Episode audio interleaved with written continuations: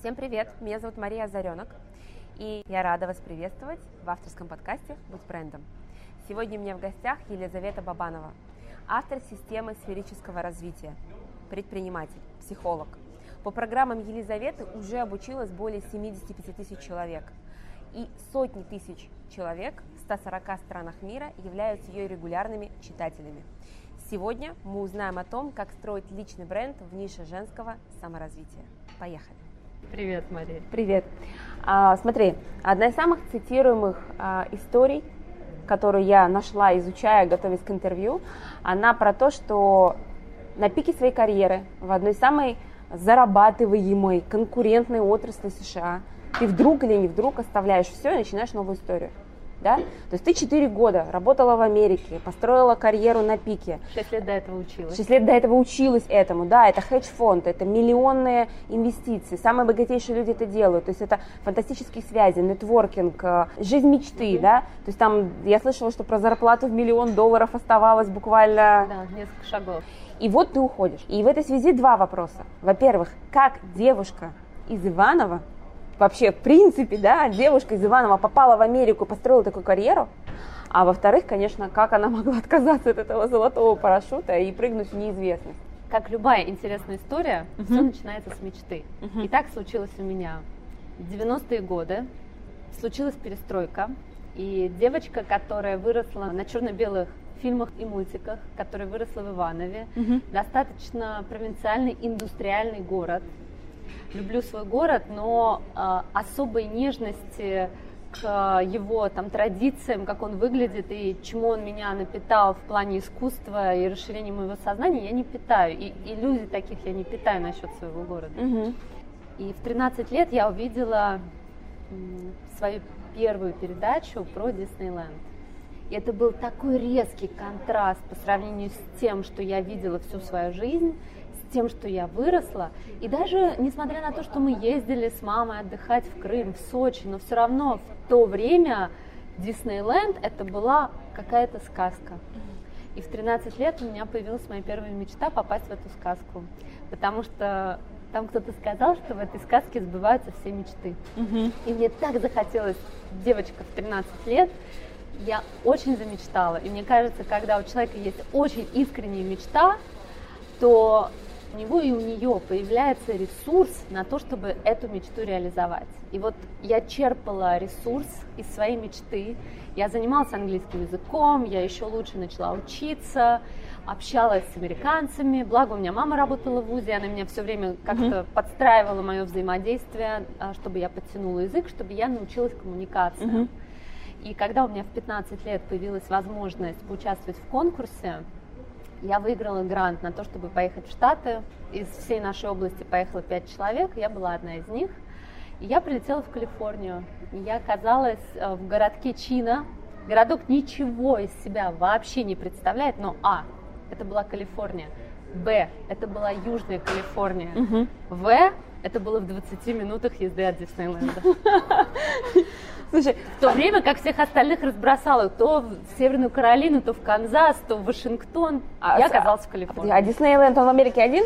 Их два. А, их Но два. вот а, кино я смотрела про тот, который в Калифорнии. И мне очень хотелось в Калифорнию. Я там оказалась. Ну хорошо, окей, ты там оказалась, побыла какое-то время, ты же вернулась? Да, я там закончила школу. Но потом я поступила в колледж. Мне очень нравилось в Штатах. В колледже я училась в Техасе. Потом я поступила в университет были сложные времена. Сейчас мы сократим эту историю, но было очень сложно, потому что моя семья не могла меня никак поддерживать, поэтому я много пела, танцевала, у меня была музыкальная стипендия. Я хорошо училась. Mm-hmm. И вот благодаря своим, видимо, настрою я хотела реализовать американскую мечту, потому что после Диснейленда у меня появились большие запросы, как у любой нормальной женщины. А, мне уже хотелось э, карьеру, мне хотелось самореализоваться, мне хотелось ну, всего того, что хочет человек, когда он попадает из провинции или даже из столицы, но за границу, он хочет сделать себя в новой стране. Угу. Я ради этого много работала, 11 лет. Слушай, ну и что вот если выделить самое главное, что самый главный секрет вот именно успеха этого периода для тебя? Почему получилось? Кроме того, что ты очень этого хотела. Да. Да, вот это если брать это за фундамент, что очень большой драйв и высокая работоспособность. Mm-hmm. Это первое. Но это, наверное, просто априори для каждого человека, который куда-то стремится. Высокая работоспособность, целеустремленность. Второе это то, что ты очень любишь. Это нетворкинг. Mm. Когда я начала а, устраиваться на работу, в Америке начался кризис. И просто те, кто приехал туда учиться и хотел устраиваться на работу, толпами возвращались в свои страны, в Россию, в Европу. Индусов очень много, китайцев очень много в Штатах, иммигрантов. И они не могли трудоустроиться. Но а, я научилась выстраивать отношения в Штатах. Угу. И меня эта страна приняла очень хорошо.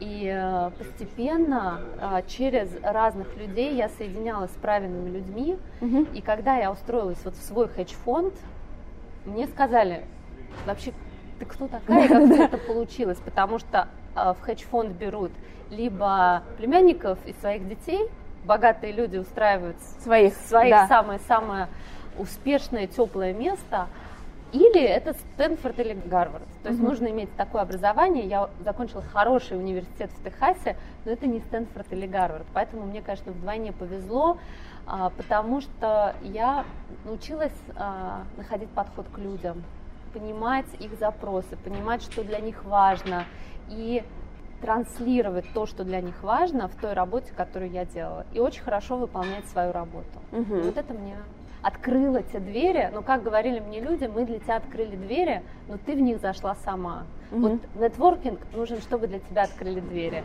Целеустремленность, готовность работать, готовность вкладывать душу в свое дело, это уже то, что каждый человек должен сам взять на себя за это ответственность.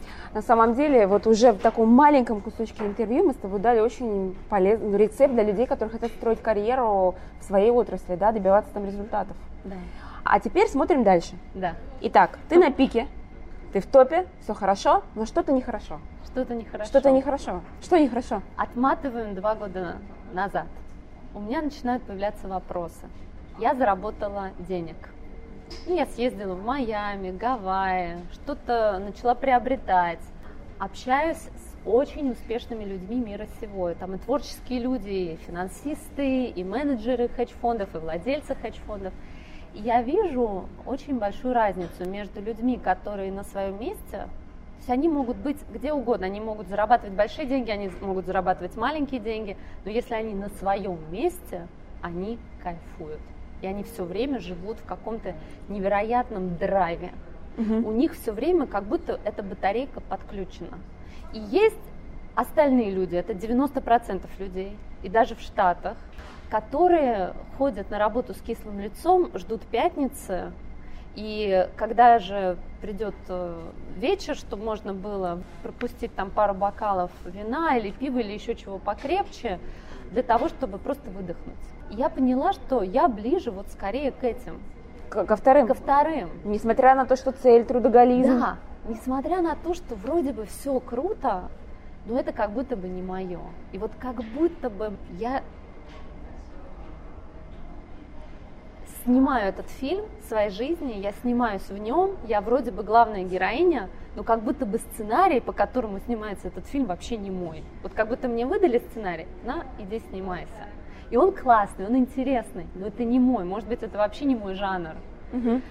И в 23 года вот я начинаю задаваться этими вопросами, вообще моя ли это жизнь, и вообще чего я хочу от жизни – и я делаю первое упражнение, я уже начинаю читать книжки по саморазвитию, там и Кови, там и кого мы еще тогда читали, а, Вейн Дайер, угу. и Нарбекова я читала. И вот мое первое упражнение, когда я решаю написать свой собственный сценарий.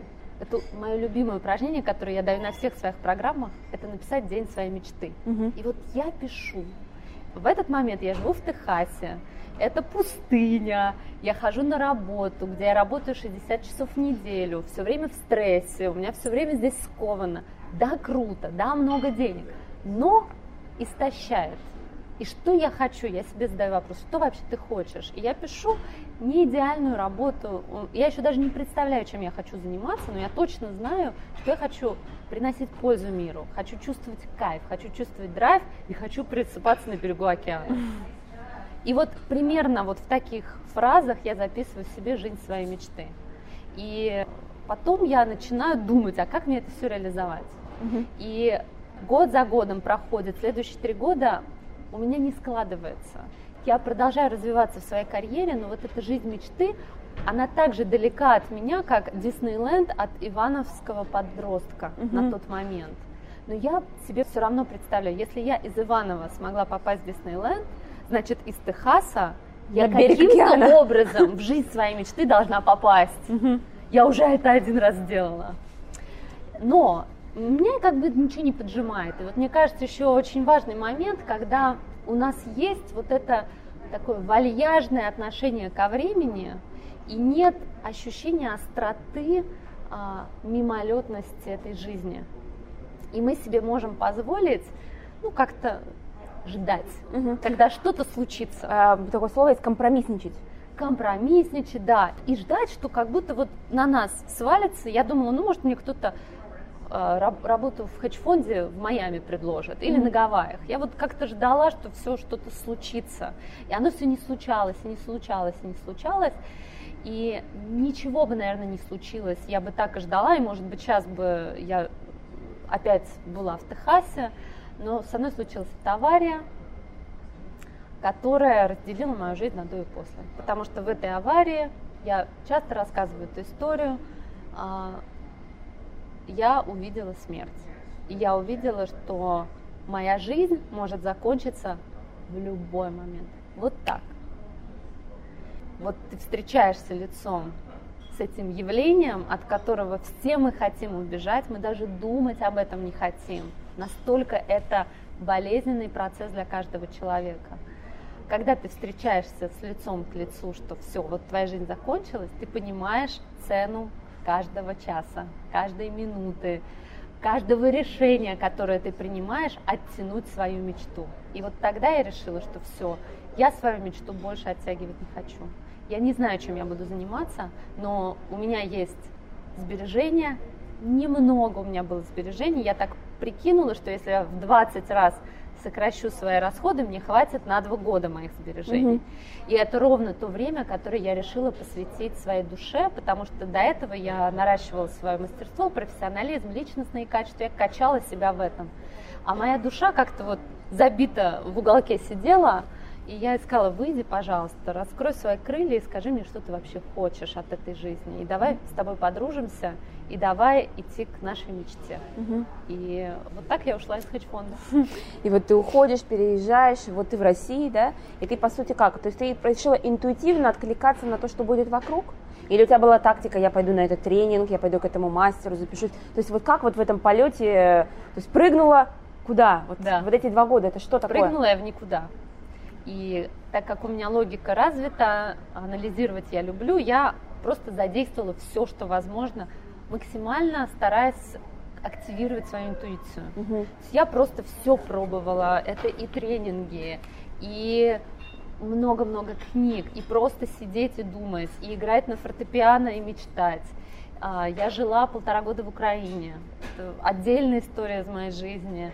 И а, я искала себя, искала, искала, искала себя, пока я не встретила человека, который строил онлайн-проект а, в бизнес-образовании. Я ему предложила свою помощь, потому что он анонсировал, что есть запрос развивать а, с партнером это дело. Угу. я пришла к нему, и я сказала, что да, мне это вот интересно, у меня есть какие-то навыки, и может быть я могу вам быть полезна. Я оказалась ему полезна, и мы за два года построили э, бизнес с оборотом более миллиона долларов угу. за год. За год, в год да. оборот? Да. Это была ниша бизнес-образования для кого?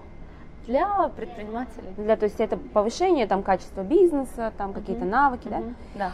А, хорошо, смотри, а, очень часто, когда люди переходят в какую-то новую отрасль, они встречаются с таким а, явлением, как синдром самозванца. Да. Знакомо тебе она? Конечно. А, вот не было вот у тебя вот этих симптомов, когда вот ты э, была в пространстве, да, изучала, чего ты хочешь, чего ты желаешь, и вот ты приходишь, но ты все-таки, у тебя же не было, я так понимаю, на тот момент сертификата, что ты бизнес-тренер там, или ты не была же... Да, но в том проекте я была просто предпринимателем. А, то есть ты отстраивала да. систему, то есть ты да. не, не, не учила ты в тот момент? Не учила, но у меня вот сложилось очень интересно, потому что я вела вместе с моим партнером занятия, но я была в роли как раз ведущей. Угу. Я задавала вопросы. И так как у меня у самой большой жизненный опыт, а, задавая вопросы, мне все время хотелось поделиться. Да, да. Там то, как у меня это было.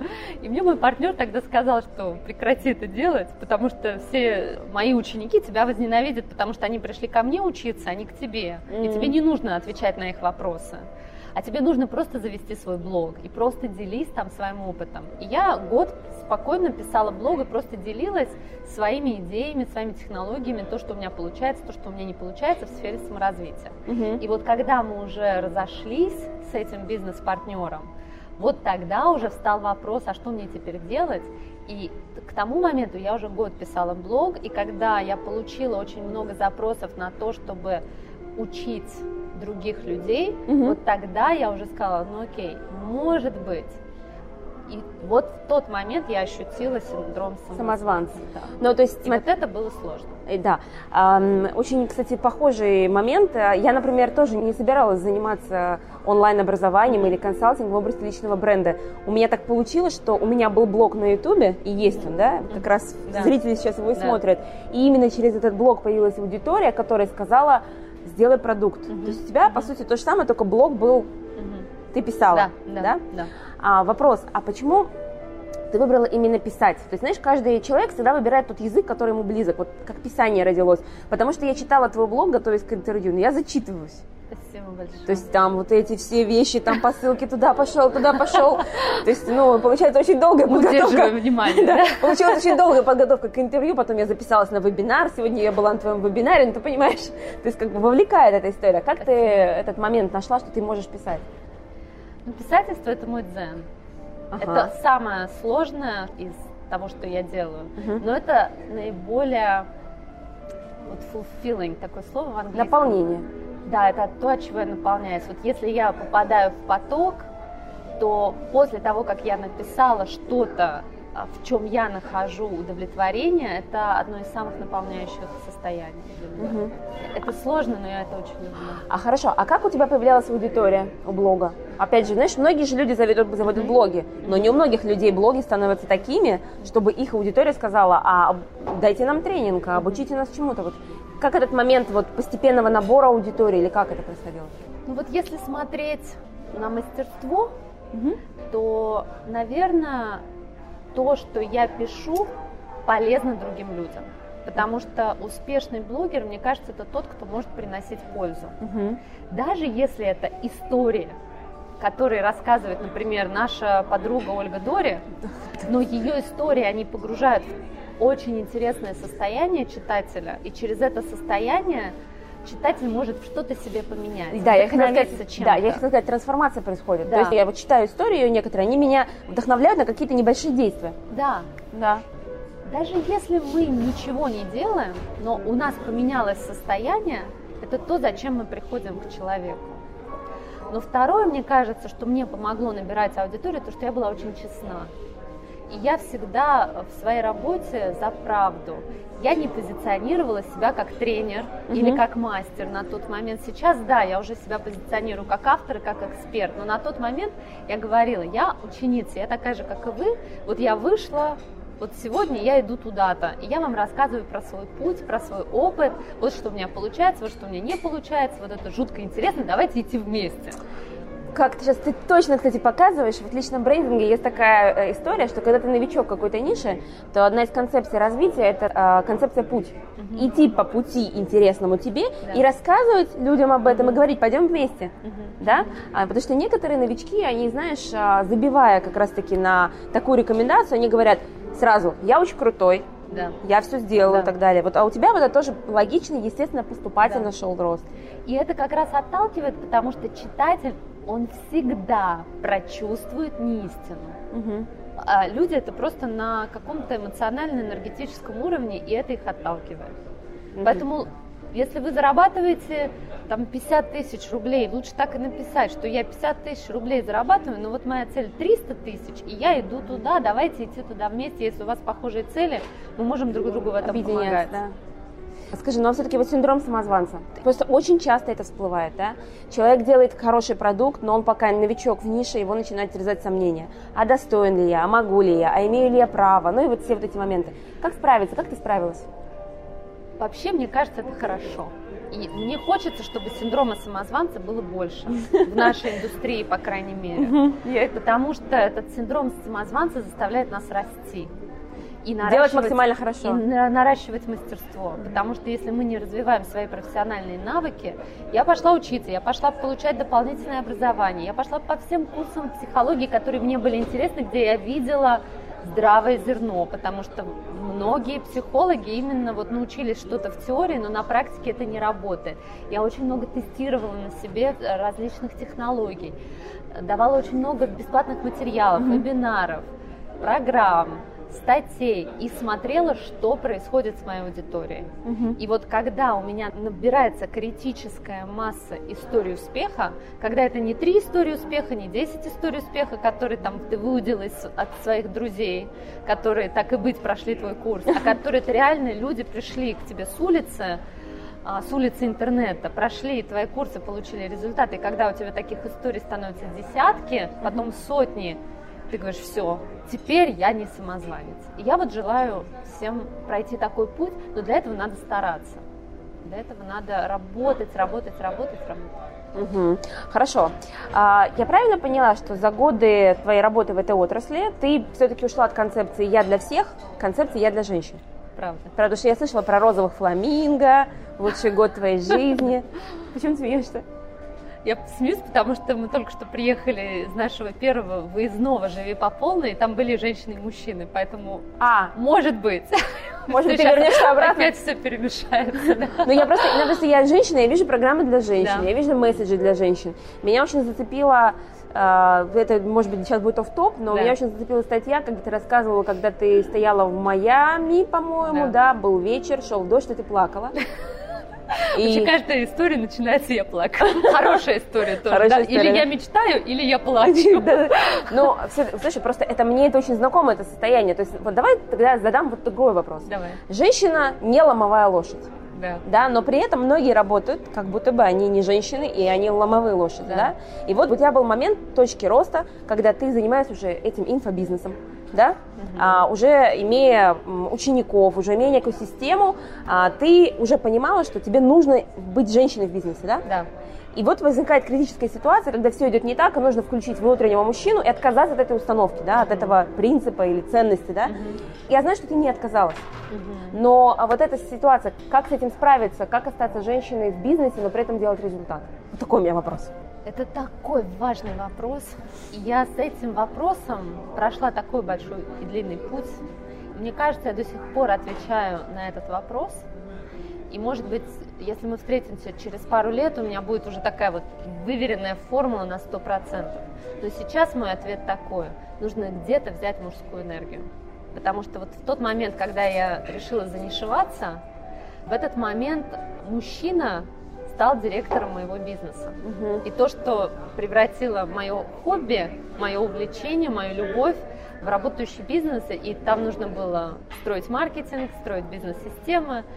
И мне очень не хотелось э, входить в это состояние управления, потому что я не очень люблю ни управление, ни маркетинг. Я в эти игры наигралась. Мне угу. нравится творчество.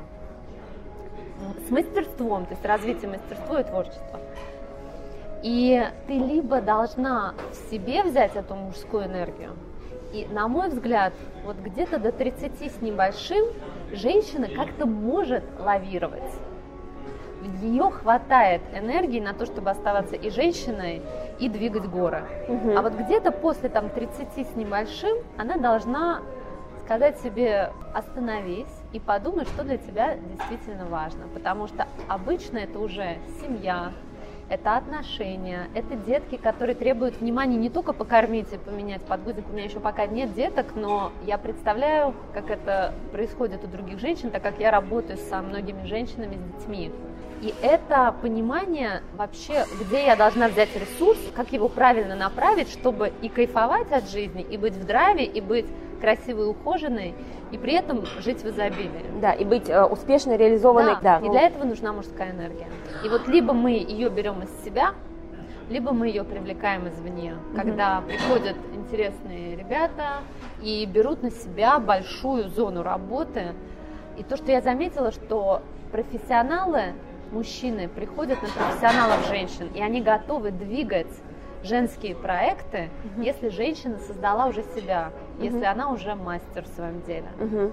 То есть получается, что правильный путь это если женщина мастер в своей теме, ей по сути нужно делегировать части своего бизнеса мужчинам. Да, в идеале да. директору. Да. И, кстати, я знаю очень много семейных пар, и у нас скоро на канале будет несколько таких интервью, да. когда очень успешные женщины-бренды в разных нишах, от спорта до шоу-бизнеса, у них директора мужья. Да, да. случилось у меня. Так да. структурируют все процессы. Хорошо. Кстати, как ты относишься вообще к термину инфобизнес? Ну, знаешь, оно имеет такую неоднозначную окраску, вот ты как к нему? Там просто какой-то идет налет, как будто бы это не бизнес, а как будто бы это что-то э, пошлое.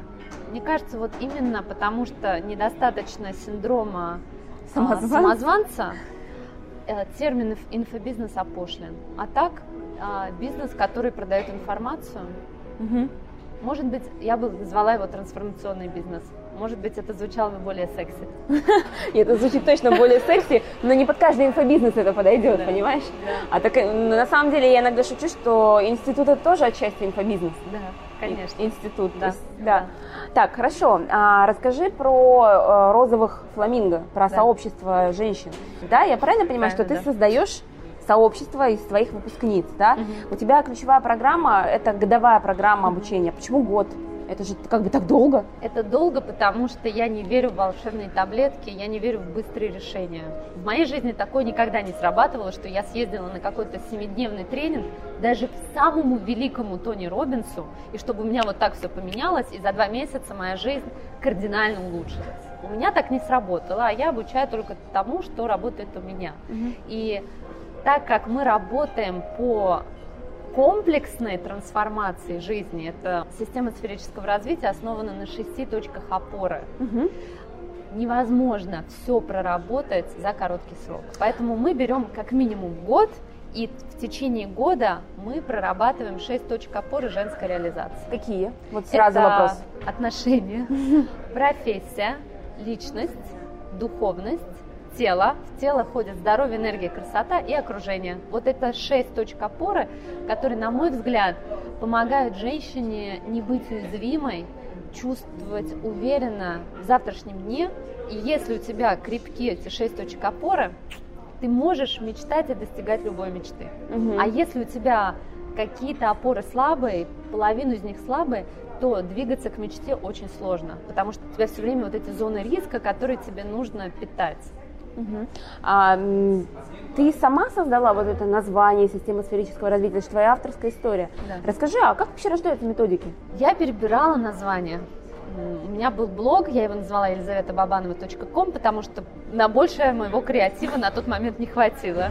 Я подумала, что под это я потом смогу подтянуть любое, что мне захочется сделать, потому что я тогда не знала, к чему все это приведет Придет. через пять лет. Поэтому всегда рекомендую, если делать личный бренд, назвать его просто своим именем. Потому что если захочется wellness, так wellness, профессия, так профессия, личный бренд, так личный бренд, а, под своим именем все зайдет всегда хорошо. А потом я думала, надо как-то назвать эту систему. И, во-первых, мне нравится слово «система», потому что я сама системный человек, а потом мне хотелось что-то добавить туда женского. И вообще мой путь развития, наверное, начался с того, когда я посмотрела фильм а, под солнцем Тосканы. Знаешь такой фильм? Нет. Очень классный, всем рекомендую посмотреть. И главная героиня решает резко поменять свою жизнь, уезжает в Италию, покупает там виллу заброшенную, начинает ее отстраивать. И вот вместе с тем, как она отстраивает эту виллу, она чистит, она отстраивает свою жизнь заново. И мне это было очень близко. Все ей хотелось разложить по полочкам, по полочкам угу. да. И у нее там появляется в Италии подруга, которая снималась в фильме Филини. Угу. Ее подруга это учила Дольче Вите в Италии. И она сказала, что Филини меня научил, что жить нужно сферически, во всех направлениях. Мне так понравилась эта фраза, что я ее взяла для себя как такую жизненную установку, что жизнь нужно сферически. И вот я подумала, что классно будет назвать система сферического развития. И как-то у меня случилось, что инь-ян все уравновесилось, и вроде бы и женское там есть, и мужское, что-то системное, но что-то сферическое, да, да, феерическое, да, да. что женщины мы тоже любим. Вот так сложился а, да, но только проект. ощущается, да, действительно система и при этом простор. Женщина же это пространство, да, поэтому да, здесь да. чувствуется вот как раз это пространство. Да. Понятно. Вообще, знаешь, мне кажется, что настоящее становление мастерства, появление собственной методики, это вот как раз критерий. И давай как раз про мастерство. Это одна действительно из моих любимых тем, потому что я считаю, что личный бренд – если не является, должен стремиться к мастерству, потому что есть э, личные бренды, которые находятся на разной стадии роста, то есть человек уже как бы узнаваем у своей аудитории, но он пока еще как раз-таки на пути к этому. Расскажи про критерии мастерства. Когда ты действительно полезен другим людям. Но это мы можем увидеть только по обратной связи, да? Ну да, наверное. Я вот, кстати, не задумывалась про критерии мастерства. Хороший вопрос. Ну, я думаю, да. Если ты бариста, то твой кофе нравится. Если этот кофе нравится только тебе, ты можешь считать себя мастером, но я не уверена, что тебя мастером признают другие люди. Если ты шьешь платье, но которое никто не хочет носить, я не уверена, что тебя mm-hmm. будут считать мастером. То есть это, конечно же, признание твоей целевой аудитории, референтной группы. Mm-hmm. Это не значит, что тебя должны признать все, твои платья должны любить все, твой кофе по вкусу всем но это значит, что тот, кто тебе важен, ты для них ценен, ты приносишь пользу вот этой группе. Выбери эту группу и узнай, что для них важно, какие профессиональные навыки нужны, и развивай эти навыки. Угу. Этапы становления мастера. Про вот этот путь от момента я вхожу в какую-то угу. сферу, и вот угу. я делаю первые шаги, и вот я преодолеваю какие-то сложности, а дальше? Первый это мастер с маленькой буквы. Когда у меня какое-то количество навыков, и у меня что-то уже получается хорошо. Например, вот в моем случае это было написать статью про ранний подъем. Вот до сих пор я встречаю женщин а, в путешествиях, на каких-то ивентах интересных, которые говорят, вы научили меня рано вставать. Ну вот это было мастерство с маленькой буквы, чем-то я владела, я этим поделилась. Мастерство с большой буквы, когда ты можешь своей методикой помочь большому количеству людей. И вот сейчас практически любая женщина любого возраста из любой точки мира, она попадает ко мне в руки, особенно если, конечно, это индивидуальная работа, если я могу глубоко пойти в ее систему ценностей, понять, что ее мотивирует, я практически могу помочь любым вопросам. И у меня есть то, что я называю сундук моих инструментов. Это инструменты от моих учителей, потому что я много училась и продолжаю много учиться. У меня такой сундучок, из которого я вытаскиваю свой инструмент и говорю, вот мне кажется, тебе этот инструмент будет полезен на данном этапе. Вот когда у человека уже есть свой инструментарий, и он отточенный, он наработанный, уже есть опыт, то ты начинаешь чувствовать себя уверенно. Угу. И вот мастерство это уже личная уверенность в том, что ты действительно полезен. Угу. Благодарю тебя, очень вообще такой интересный критерий. А, мы недавно с моей э, коллегой спорили. Такой момент, вот да, про пользу. Она говорит, надо масштабироваться, надо тысячи, миллионы. Если есть польза, нужно ее максимально широко, да? Я ей говорю, да, это, конечно, хорошо, но ты можешь повлиять на одного человека, один человек пойдет и повлияет на твою отрасль. Это другая тактика. Да. А, конечно, я считаю, что в росте бизнеса, например, а, там, в росте бренда важно учитывать одну тактику и другую, mm-hmm. да, mm-hmm. баланс. Mm-hmm. И я вот сейчас услышала, я, кстати, об этом не знала, ты занимаешься личным консалтингом в том числе, да, то есть ты лично соприкасаешься. Что тебе ближе? Все-таки онлайн действительно это много, mm-hmm. это сразу же охват, это география. Личный консалтинг – это личное время, да. конкретного человека. Вот как для тебя эти два разных инструмента принесения пользы? Но мы еще не такие большие, как хотелось бы. Я все-таки поставила себе цель пойти вглубь и много лет бью в точку развития мастерства. В принципе, мы особенно маркетингом и расширением сильно еще не занимались. Это, наверное, впереди, это следующие шаги. Я то, что называется multi-passion, мультистрасть. Я люблю все. Я люблю живые ивенты, я люблю групповой коучинг, я люблю вебинары, вот как сегодня был мастер-класс. И я очень люблю личное общение один на один, потому что это моя возможность действительно изменить судьбу человека за час. это могут позволить себе очень мало женщин. Поэтому, конечно, а, способ повлиять остается только на тех женщин, которые ну, уже занимают, наверное, лидерские позиции в своих а, отраслях, своей реализации. Mm-hmm. И тогда, когда я понимаю, что помогая этому человеку, я влияю на большое пространство, мне это время кажется очень ценным и как такая очень важная инвестиция моего часа. Даже если один на один. Да. Угу. Я очень люблю, я очень люблю. Сегодня услышала на вебинаре, что ты сказала, что моя а, аудитория – это особенные женщины, это не все женщины. Момент про твою целевую аудиторию, то есть как ты ее определила и что такое не все женщины? Как раз ты сказала про свою аудиторию, как ты ее определяешь? Есть такой блогер в Штатах, а, Стив Павлина, угу. и у него блог называется Personal Development for Smart People. Mm. Вот у меня личностное саморазвитие, профессиональное развитие отношения для умных женщин. Это женщины, которые действительно не ищут волшебных таблеток, а ищут рабочие инструменты. Это женщины в основном с развитым мышлением и которые понимают, что ради успеха и счастья придется поработать. И у меня есть два, ну, нашим языком выражаясь, аватара. Нужно mm-hmm. пояснить, да, что такое ну, аватар? Ну, объясни, объясни. Аватар – это наш идеальный клиент. С кем вот для нас счастье работать и кому счастье от нас получать пользу. Угу. Женщина, которая очень сильно застряла в материальности, которая много работает, или у нее семья, и она крутится как белка в колесе, и она забыла про себя, она забыла про свои мечты, она как-то вот в рутине. Она может быть даже успешной, она может быть даже много зарабатывает, но она в рутине. Она не светится изнутри, потому что она потеряла контакт, ну вот с чем-то более высоким, назовем это душа или интуиция. И я помогаю этой женщине немножко приподняться над рутиной, над обыденностью и поместить ее голову в небо. Я называю это голова в небе, ноги на земле. Угу. А есть женщины, которые приходят ко мне такие вот феи, воздушные, радужные, но у них что-то все не клеится вот в материальном мире. И их я люблю немножко приземлить, угу. немножко показать им, что и духовный рост, он тоже измерим тем, что ты делаешь в этом реальном мире. Потому что если мы только растем духовно, а я сама очень люблю практики, я езжу на ретриты, я много занимаюсь медитацией, у меня есть наставники, учителя.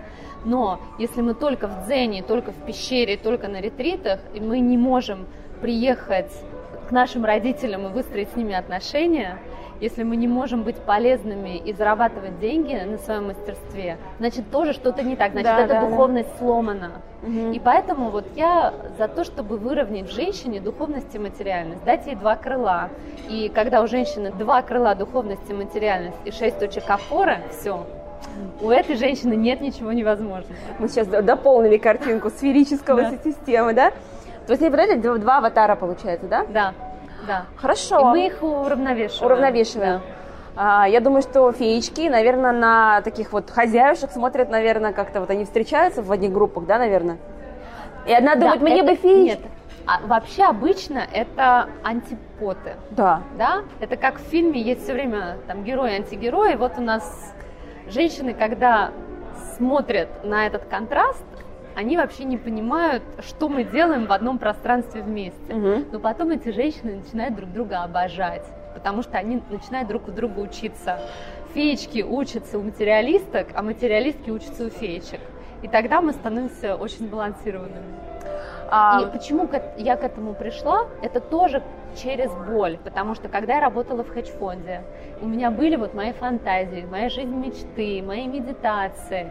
И когда я приходила к своим друзьям, которые работали в финансовой индустрии, они говорили, ты вообще где живешь, ты в облаках живешь, спустись на землю, радуйся жизни, вот выпей бокал вина угу. и пошли на сальсо вечеринку. А когда я приходила к своим друзьям-эзотерикам, и говорила, ребята, давайте как-то на юге организуемся, заработаем денег. Они говорили, Лиза, сколько можно быть материалисткой? Это проходящие ценности, давай думать о вечном. Такое ощущение, что вот ни там, ни там меня не принимали. И когда я захотела создать свое сообщество, я решила, что мы будем принимать и тех, и тех, и это все выравнивать, для того, чтобы мы чувствовали себя комфортно и с теми, и с теми, и при этом были сбалансированы. Угу. Я этого не ощущаю, угу. но много общаясь с девушками, я слышала, что есть такое, что все-таки нам бы дружить бы и обогащать друг друга, но иногда получается сравнение, какая она, какая я, вот этот вот момент. Как ты снимаешь это напряжение в У меня этого практически вообще нет. То есть, может быть, раз в год появится какая-то одна женщина, которая вдруг ну, мне кажется, у нее просто сложный лунный период. И мы, кстати, смотрим иногда, что ретроградные Меркурий там какие-нибудь идут, и у женщины обостряются негативные эмоции.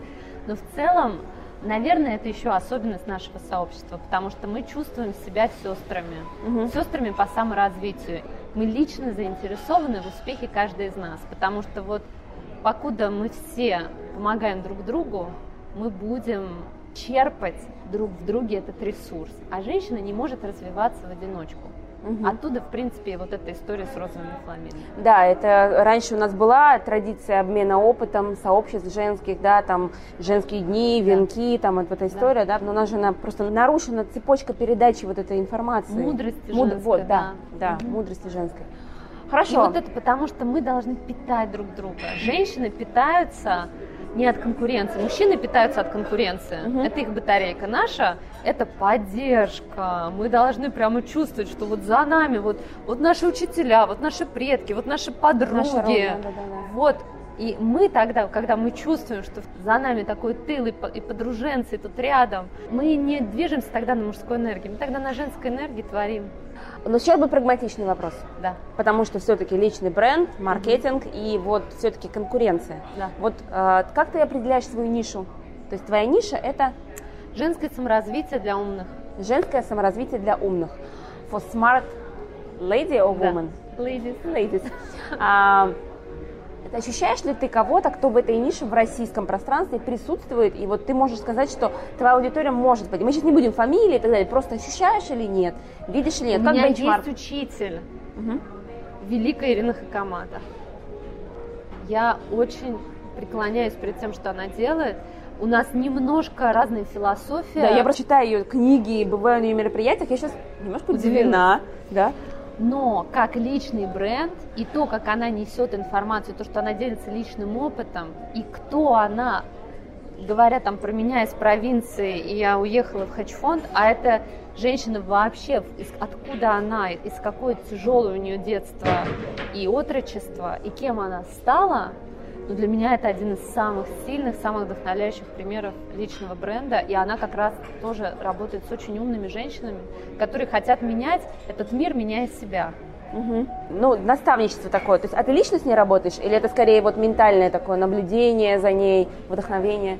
Да, она для меня пример. А, у меня был с ней мастер-класс, она у меня была экспертом в программе ней лично пока не работаю, но может быть. Кстати, это хорошая идея. Надо спросить ее. Может, она возьмет меня в личные ученицы. А вот если говорить, в принципе, на рынке, вы делаете какой-то бенчмарк? Или этим занимается муж? Мы делаем бенчмарк, но в основном те, с кем мы работаем, вот та прослойка наших женщин, в основном наши коллеги, потому что я вообще не воспринимаю людей как конкурентов, это мужчины вот в той прослойке, в которой мы работаем, мы женщин не видим. Это не потому, что мы какие-то очень особенные, мне кажется, просто у нас очень особенная аудитория. Угу. Я понимаешь, почему спрашиваю? А, я знаю, что много людей приходят. Ты знаешь, ты, кстати, знаешь? Нет.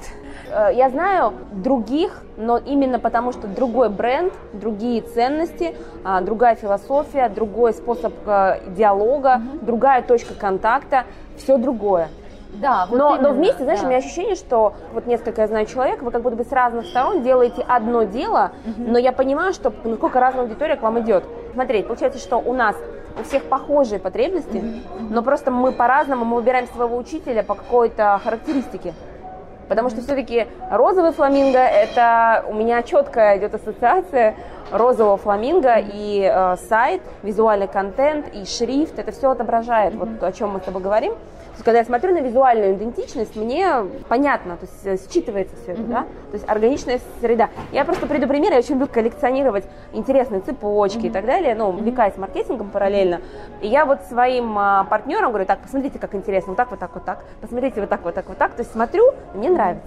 Угу. Вот я к чему. У других другие подходы, другие методики, другие болевые точки, угу. другой язык. Кто-то использует крепкое словцо, ну так, чтобы было понятно. Для кого-то это является отрезвляющим, поэтому угу. вот так. Но мне хотелось узнать у тебя, потому что э, когда я вижу яркие бренды, но разные подходы, угу. но решение похожих задач. Вот ты знаешь, может быть, мы мало изучаем, но я действительно стараюсь больше слушать себя и учиться у моих учителей.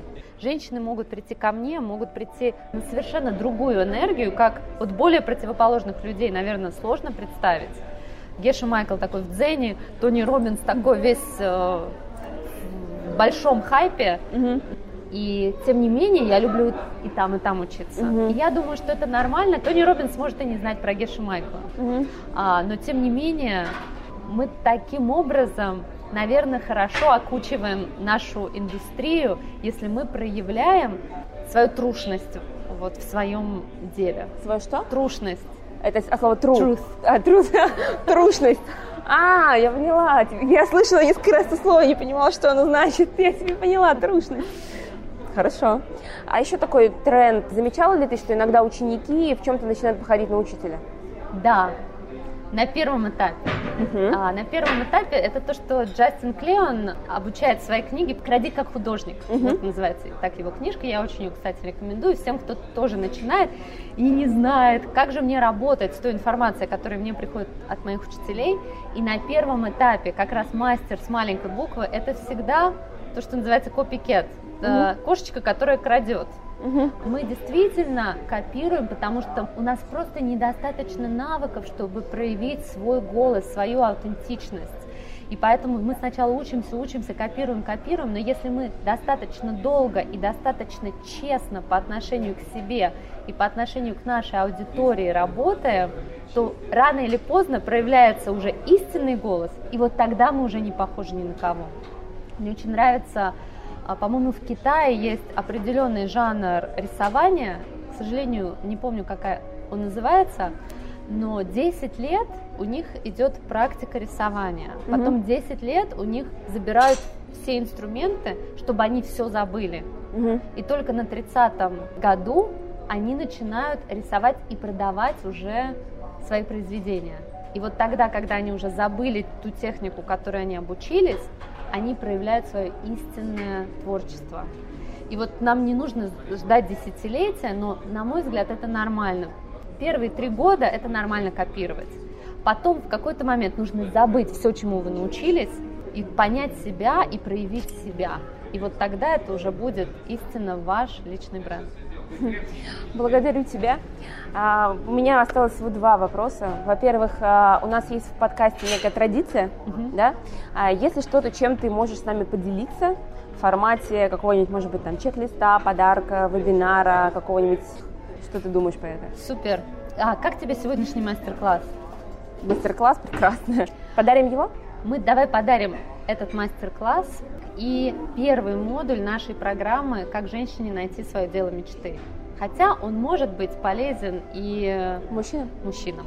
Поэтому если у тебя много мужчин, ты сказал около 30%, то тоже welcome, потому что, в принципе, система подходит и для мужчин. Угу.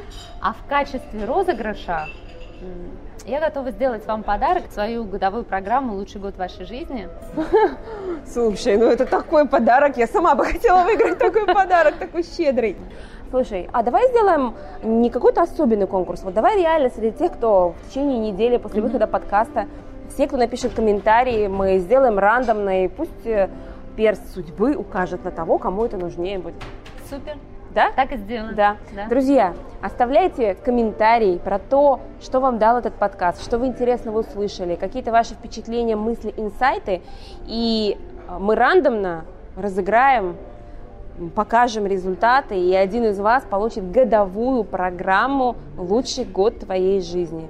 Я дам ссылку в описании подкаста на эту программу. Это очень насыщенная, многомерная, сферическая система развития себя. Благодарю тебя. Спасибо большое, было очень интересно. Да, и э, последний вопрос. Какой это может быть месседж для аудитории? Какая-то ключевая мысль, что-то вот напоследок. Что бы ты пожелала? Я только что провела мастер-класс, поэтому по свежим следам. Я хочу напомнить о трех ошибках, которые делают женщины в поиске любимого дела. Первая ошибка – это когда мы не позволяем себе мечтать. И вот с чего мы начали сегодняшнюю встречу, с того, что когда мы мечтаем, нам нужно максимально абстрагироваться от всех ограничений. Девочка в Иванове, никаких нет ресурсов и средств на то, чтобы оказаться в Калифорнии. Но сильная-сильная мечта и вера в свои сверхспособности. Вот на первом этапе просто мечтайте. Вторая ошибка, которая не позволяет нам построить дело своей мечты, когда мы не соединяем свои мечты с конкретными шагами. Вот здесь нам нужно взять эту большую эфемерную мечту и заземлить ее, и прописать, какие навыки нам надо развить, социальные навыки, поучиться нетворкингу, как стать мастером и прописать себе пошаговый план реализации этой мечты. Мечтаем безгранично, шагаем к мечте осознанно, стоя крепко на ногах на земле. И третья ошибка, когда мы все пытаемся сделать самостоятельно. Женщина теряет ресурсы, женщина теряет энергию, она перестает чувствовать себя женщиной, перестает ухаживать за собой. Третий момент, когда вы уже пошли, опирайтесь на других людей, создавайте свои женские сообщества, опирайтесь на своих мужчин, привлекайте извне мужскую энергию. И тогда у вас будет и кайф, и драйв, и деньги, которые будут зарабатываться а, в чувстве потока, в чувстве самореализации. Вот я желаю вам пройти все эти три стадии, создать свой личный бренд, создать или найти свое дело мечты и помнить, что жизнь очень скоротечна, и она может закончиться в любой момент. Помните об этом каждый день, потому что это создаст чувство, что именно сегодня я сделаю все для того, чтобы моя мечта стала реальностью. Желаю вам этого. Благодарю тебя за эту встречу. Спасибо. Друзья, ждем ваши лайки, ждем ваши комментарии, подарки забирайте в телеграм-канале Озаренок Про, нижнее подчеркивание бот. И до скорых встреч. Счастливо!